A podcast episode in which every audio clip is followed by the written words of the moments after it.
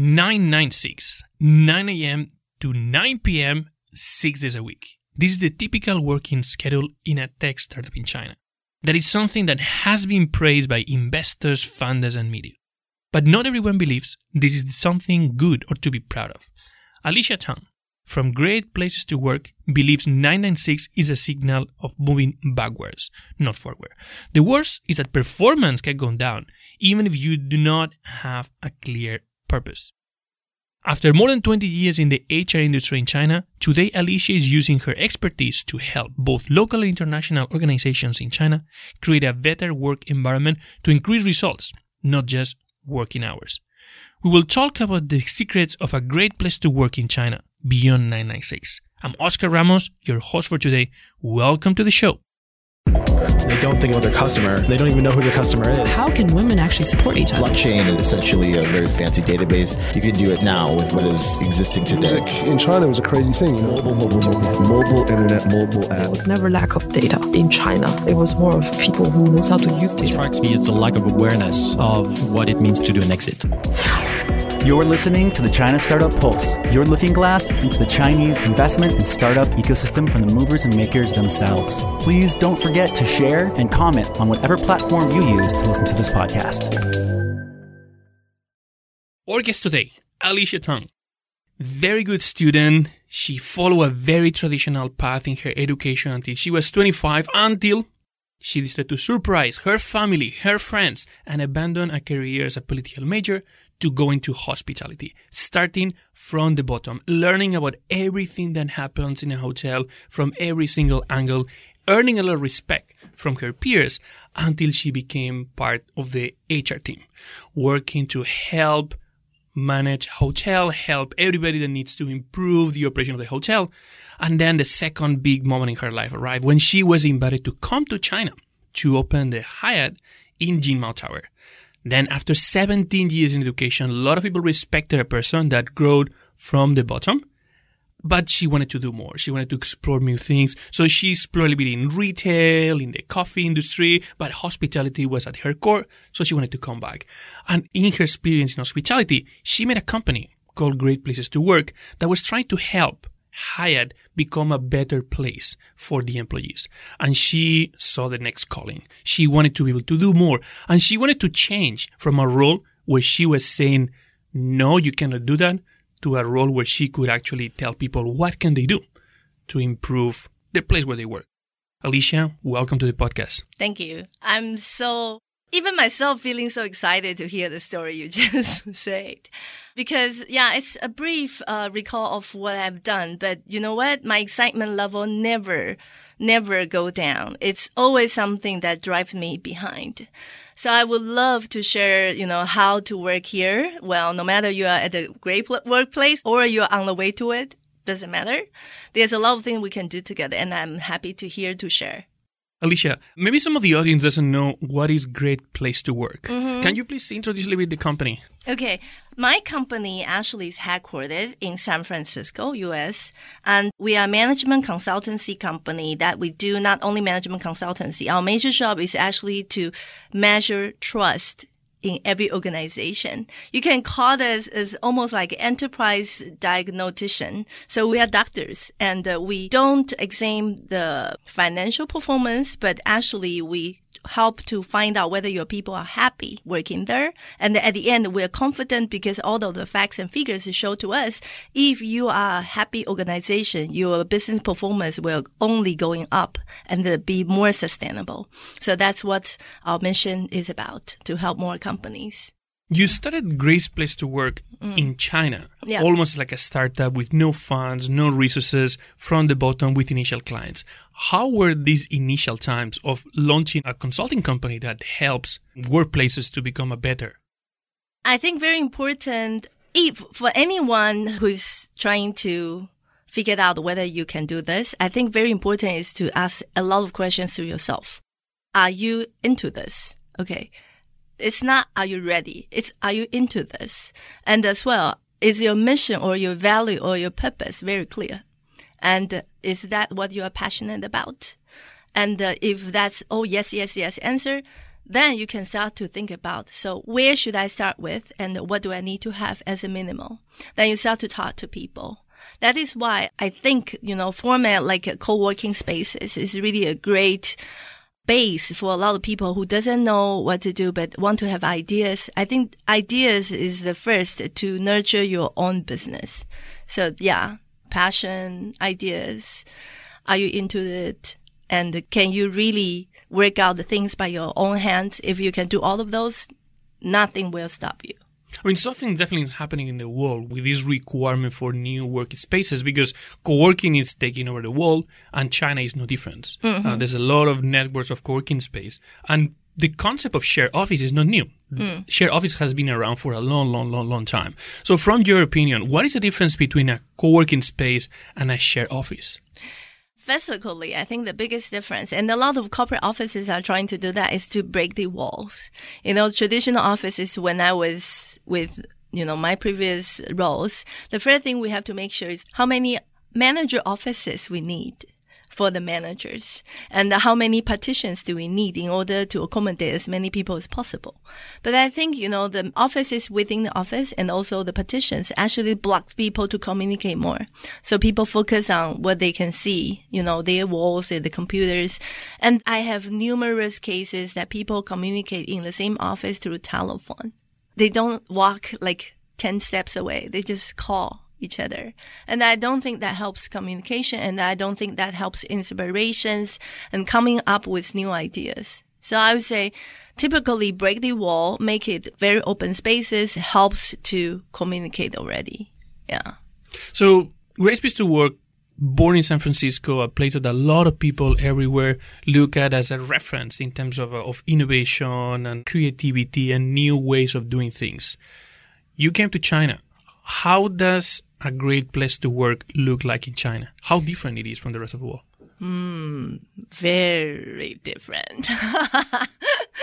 okay, very different in terms of whether we can actually promote the value. But in terms of whether people agree with the value, there's no difference. Well, with experiences that I have, with data that I have observed, there's no doubt globally we share almost same set of value.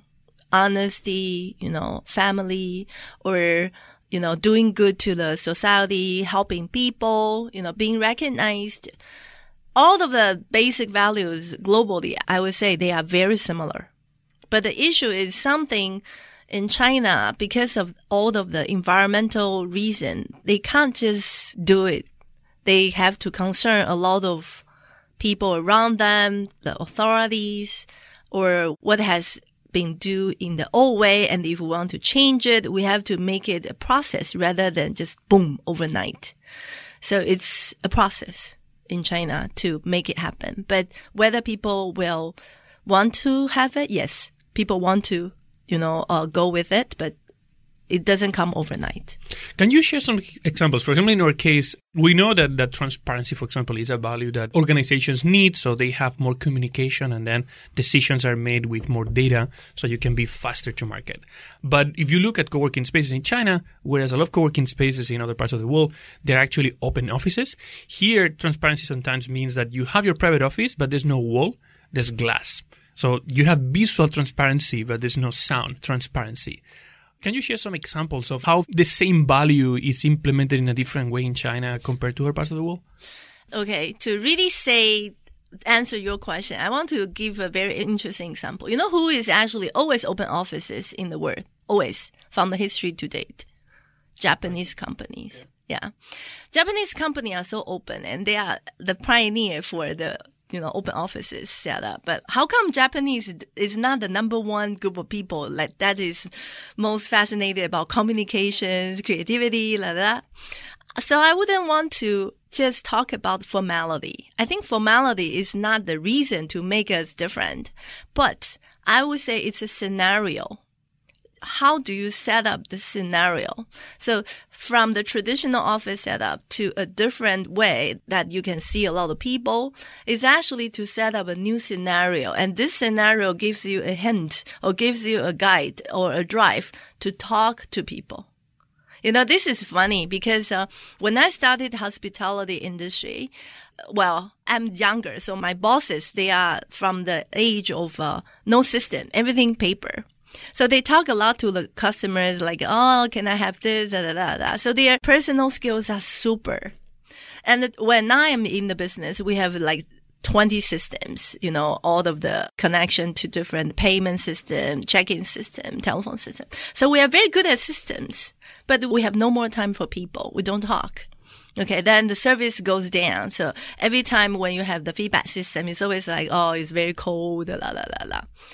And now today, I think I feel the same question that my boss used to ask us if you focus so many on the formalities, you know, I have to finish this system, I have to finish that system, you have only 24 hours a day. So you will have no time to do something that really inspire you, that can dig out your potential that you yourself never know about it. You don't know you have such an idea until somebody come to talk to you and it comes up. I would say, well, in brief, it's a scenario that help people to walk out of their comfort zone and talk to people and start to open their eyes and ears to take more message to get inspired. So I would say, yeah, it's a scenario. It's not a layout. It's not a format.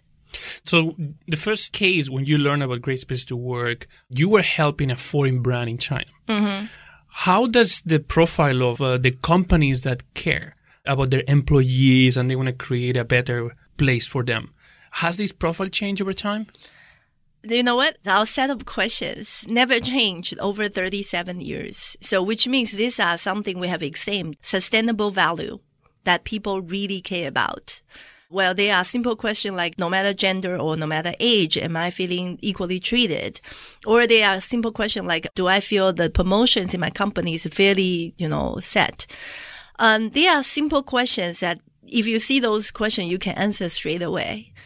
However, the reason that why China today is different is not because they don't understand the question. It is because the same thing that was not doing that way before.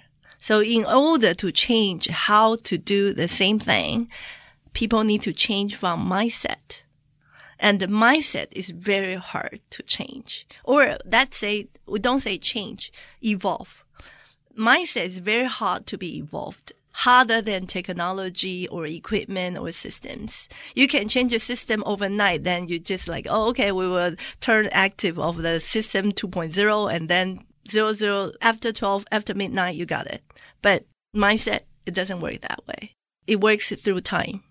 So you need to have different channels or messages or occasions for people to realize okay, this is what we need.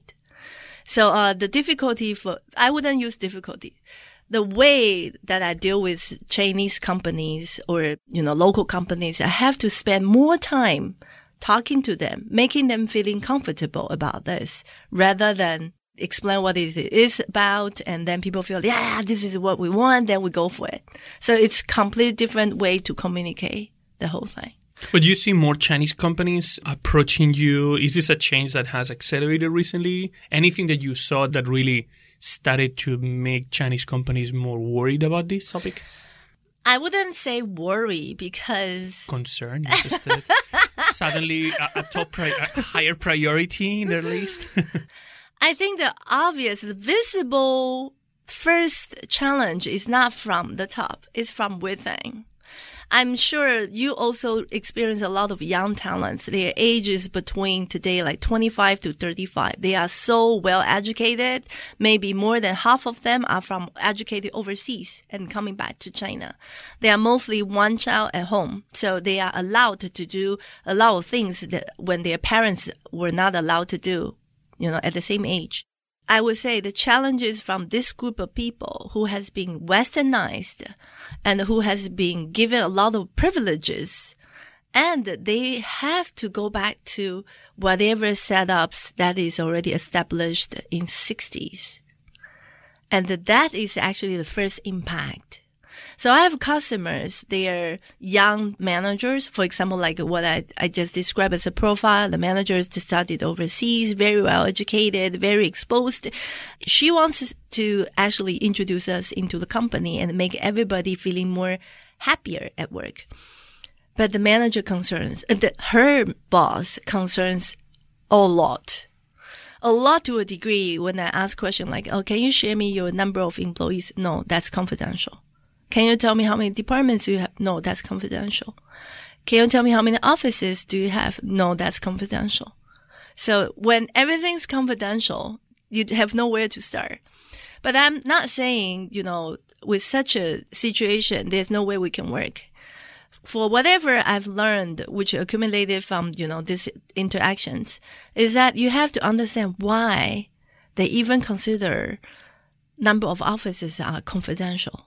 Well, a lot of reason, maybe not this case, but a lot of situation that you encounter is like no disclosure for nothing. It is because of lack of confidence. I think the biggest, biggest word behind all of the no, no is lack of confidence from what I can see. So if they don't have confidence about, yes, we can be assessed and we are confident our people will rate us fairly, you cannot push them. But you know there are things you need to help. Maybe not the assessment and survey, maybe something else. Maybe a training classes, maybe consultancy programs, something else you can do. So for me, I'm not just there to sell a product. I'm there to help as what I'm doing for this role. So I will try to offer something else if I face that situation. And for anyone who's coming in China to do things, I think very, very, very important is to firstly hear every word that they tell you, but don't judge. Don't like, what? Why? And like, seriously? No way. Joking. No, don't do that just take every word and then it's like you go to see a doctor. When you are having conversations and uh, with different friends, maybe foreign friends, local friends, whatever friends, you just ask them. So, how would you say if this is the situation? Why? What do you think? Then people will gradually give you something. You can then picture what is the situation about. I have so many cases like this.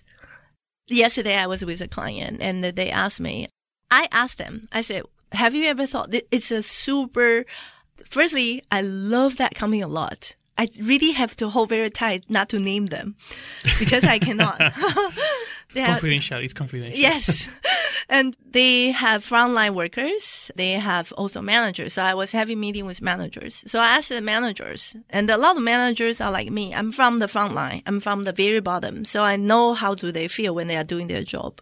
So I asked them, do you know what is the number one concern for all of the line workers?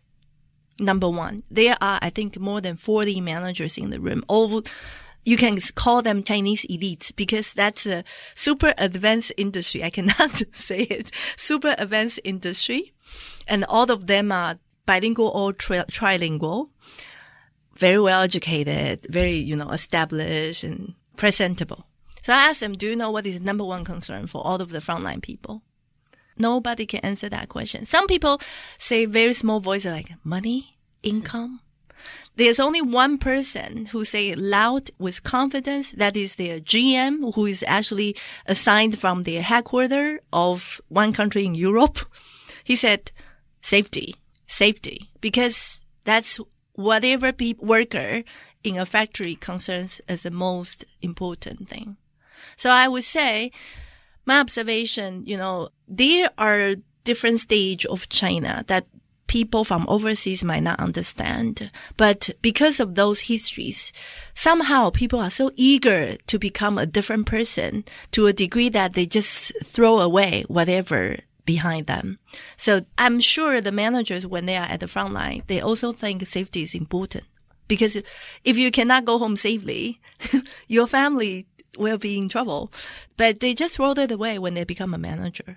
But they will remember if you keep reminding them. So to do the same thing in States and in China, the difference is you have to always remind the managers that, you know, think from the people think from the line people's mindset.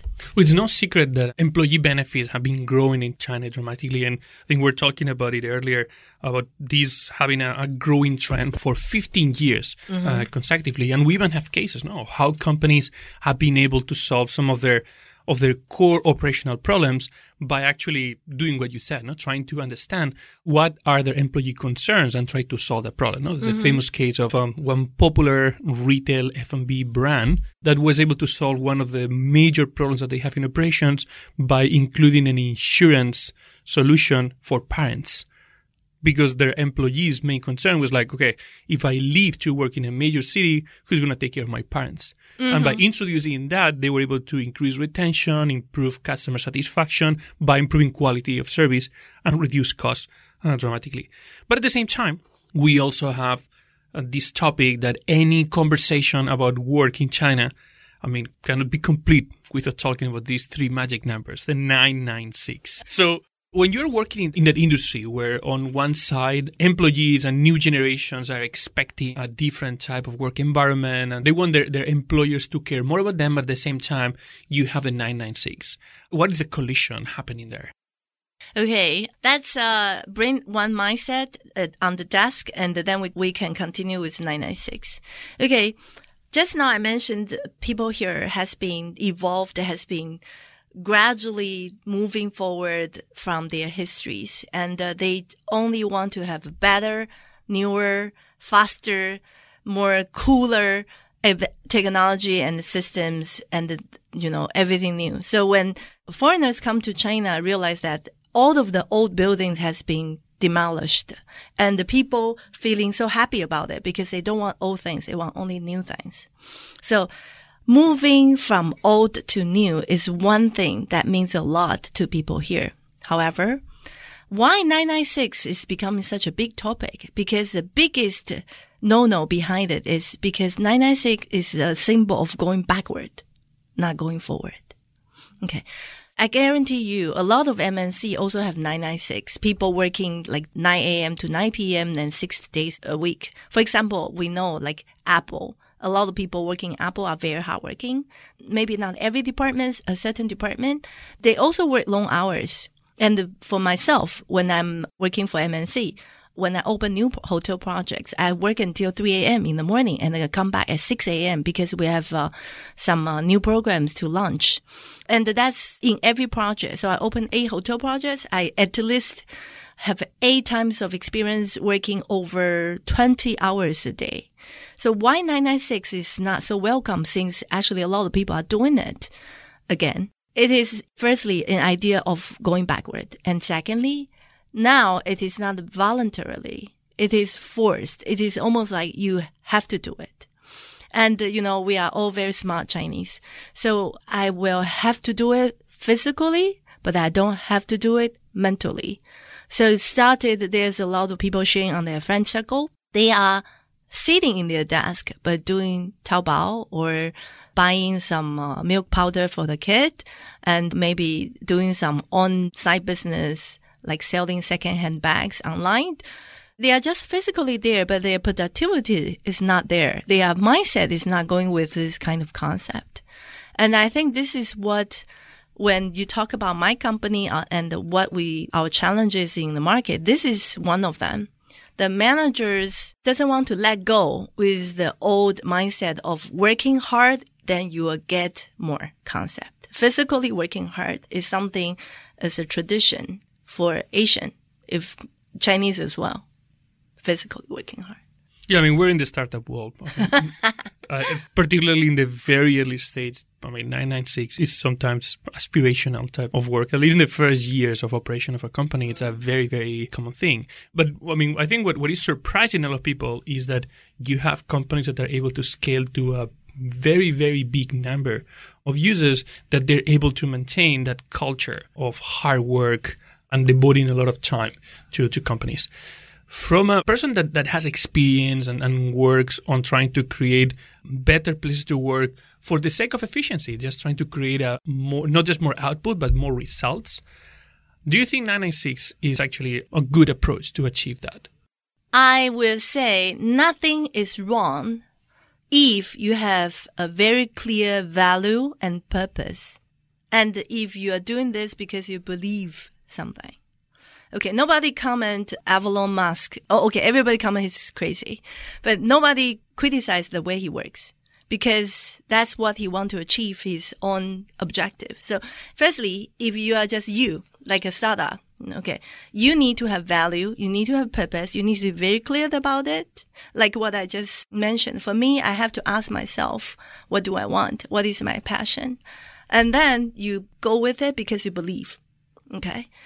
And uh, for any company, if the owner of the company or the top management of the company doesn't actually spread this, all of this to their people, or okay, maybe they say it, but people doesn't buy it. People just, ah, okay, okay, okay, whatever, that's from you. Then at the end, it doesn't go through and it will become like zombies working 996, but people doesn't have the same belief. They don't feel like why I have to do this. I have to do it because you order me rather than I want to do this. So I would say behind 996, it is actually an impact on the value. Like the old value is still there, but actually the new generation is now forming their new value.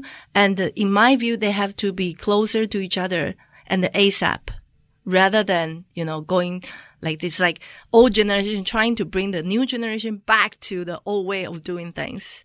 And I don't know how long it can sustain honestly. If we add on that equation, so you have the old traditional style generation, you have the new generation, somehow a little bit more westernized, but with their own style and their own own creativity of what's right and what's wrong. And then you have like international, particularly international startups and entrepreneurs coming to China. What do you think are the opportunities or challenges for international startups coming to China? Is there any kind of preconception that is positive? Is there any challenges that you see for these companies coming to China? I want to say, firstly, China is full of opportunities. This is such a fascinating land and you should not miss for your life. this is how I feel. Well, however, there's very famous statement. In China, everything's possible. And then the second one is uh, nothing is easy. So just keep that in mind everything is possible doesn't mean you can go behind the laws, policies, regulation. No, you can't do it because the standard to foreigner versus the standard to local are very different. Okay. On the surface, you might feel, oh, the standard to foreigners are a little bit more loose, which to local is very strict. In reality, it's the opposite. To foreigner, it's very strict. To local, it's not loose. It's more understanding like we understand. So there's a cultural reason behind. So firstly, make sure you follow everything that is regulated, that is from the law. You have to understand well. And secondly, never go with one source. No matter you are hiring an agent, you are talking to your accountant or your accountant to hire, make sure you talk to at least, I would say three, but make sure the diversity is there three different agents. One, a foreign, like serving foreigner clients agent. Number two, purely local agent. Number three, a agent you have no idea but recommended, but who can speak local language and a mix of local culture. The best way to help yourself is to execute whatever you learn from the book and make it happen here. Diversity. Try to talk to different sets of people about one thing, one same thing. Then you have your own picture, your own idea. And uh, then go online. That's channel number four and check up everything. Then you, I guarantee with all of this research, you have an idea what to do. And if you ask me, so Alicia, where to start? Taxation, taxation, company registration. Yeah, all of those. And uh, if you still have, you know, energy, try to understand better about China's labor law and the labor market because this is a socialism country. So a lot of pension systems is come. I'm not sure whether your your audience is from, but if it's from states, you'll find yourself into a different planet. Nothing here is similar, but only one thing: the work permit is very strict. In states, the same. In China, the same. And other than that, all of the offerings to the to hiring a people is very different. Well, if you have hired a good taxation agent and also financial firm, then they can help you with to save. I, I would say sixty percent of the time. That's a necessary lesson and investment. Even though you say, oh, okay, I'm just a startup, I'm very minimal. It's okay. Tag along with your friends. You know, your, your friend must have been gone through something like that. You know, tag along with your friends. So I also tag along with my friends. What are the top three places to work in China right now? Um, instead of giving names, uh, I like to offer channels. For example, if you are very senior, a professional that is already doing well in your own field, professional field, then you might want to consider some big Chinese names, private sectors, BAT, Baidu, Alibaba, Tencent, or even uh, Huawei, uh, Xiaomi. Those companies are great and they are expanding their business overseas. So you can find out a lot of openings um, of those companies. They sometimes hire headhunters to help them as well. Talk to the headhunters. Um, offer headhunters that you are interested uh, to consider if there's opportunity to work with them. Um, join a company before you move to China is easier because you got some more time to adapt a different culture. And if you are thinking about startup, uh, that will be a different story. Um, you have to consider the legitimacy of doing your business. You better talk to your alumni associations uh, in China. You better talk to your friends that is who is already working in China or used to work in China. Um, then doing some research, um, including preparations before you physically are here. Don't just buy a ticket and then fly over and expect everything will be fixed when you're here. It won't work that way. Easy ways to talk to Oscar, talk to China Accelerator. They are experiencing this perspective and they will save your time and help you to find the resources you need. Um, if the bulb doesn't fit you, there's another easy way, uh, which is pretty transparent. You can go to our website, greatplacetowork.cn, we uh, release a list of best companies to work for in Greater China every year. You can find out the names that you're interested and then find a way to join them. Um, we also work with Bloomberg Business Week. If you don't go online, you go to Bloomberg and you will find something similar. That would be my suggestions. So, you mentioned earlier that you do a specific ranking for best places to work for women. Yeah. And, uh, and one of the things that I actually like a lot about China is that you see that women are fully incorporated into the into the work environment. Like mm-hmm. there's a big amount of women working mm-hmm. in uh, in China. Some of them actually in leadership positions. I mean, how different you see that compared to other? As you think all of the like conversations that have happened during the last months about creating more more open environments, do they apply to China or China is in a different set of challenges? Recently, I read a, a report, Global Gender Gap Report 2018, issued by World Economic Forum. This report is a shock. Why? Um, first and foremost, in terms of the ranking, China's rank was 2000 uh, in 2006 was 63 and for until 2018 it goes to 103. So it's not progressing, it's actually doing worse. Then, um, because I have so many female friends, and also, you know, I'm a, I used to be a HR person, I have seen wonderful professionals, no matter gender, males, females, they are all very smart. Female are doing great, and they are also very eager to do their job. So, um, at the beginning, I was very shocked. How come? However, after reflection of some situations, then I have to say yes, the the gender gap is there, is huge in China. Let me give you some, some examples. I cannot tell you how many times I was asked by the department who is about to hire, recruit, I was asked by the manager that, um, you know, Alicia, try to, you know, give the priority to guys. And particularly those single women, mm, uh, we, we really don't want. We want guys.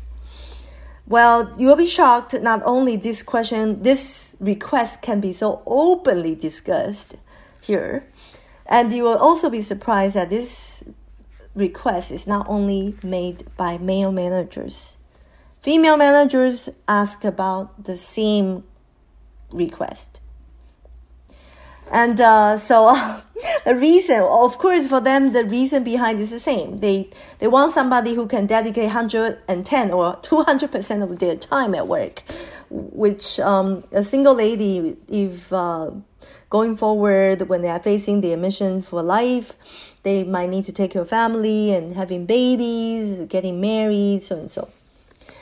Um, and uh, another thing that after reflection, I'm very shocked. Is actually after 20 years I'm working in China, this question never gone. It's still there.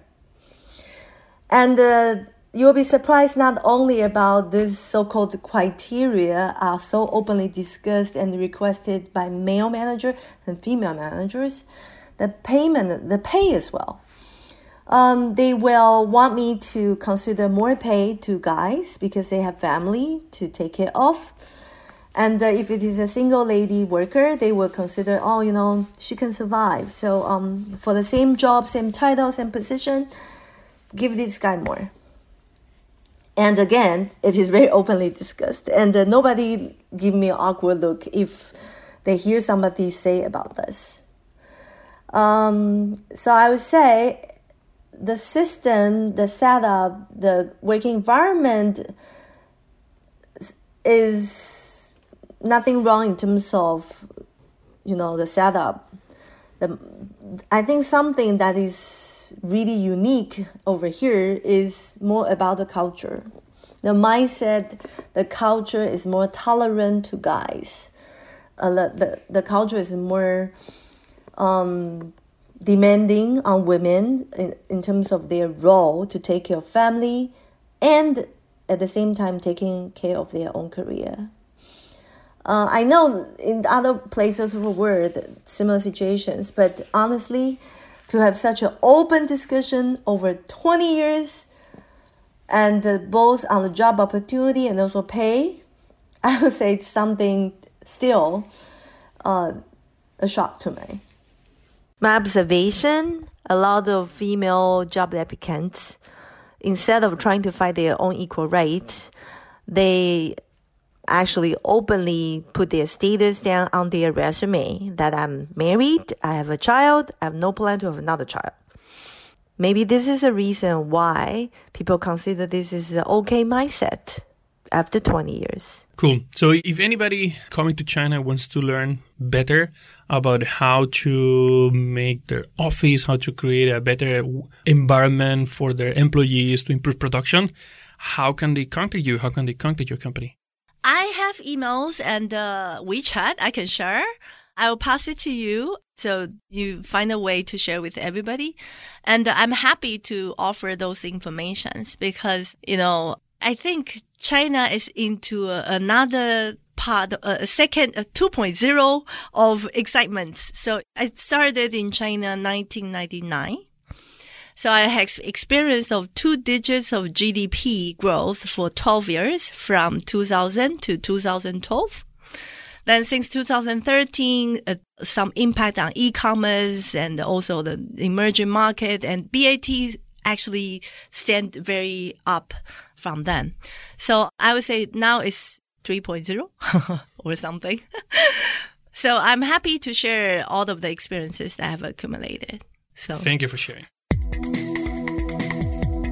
I just want to take a minute to thank our sponsors. China Accelerator is the number one accelerator in Asia. Not only were they the first accelerator in China, but they were the first accelerator in all of Asia. They help companies expand and grow into the China market, and Chinese companies grow into the global market. They're also the only accelerator in Asia to have a unicorn come out of it. To find out more, go to www.chinaaccelerator.com. And thank you to People's Squared, the original and first co working space in China. Based here in Shanghai, it is the ideal place for movers and shakers, teams big and small, to find a place where the entrepreneurial spirit and culture lives to call home. You can find out more by going to people squared.com.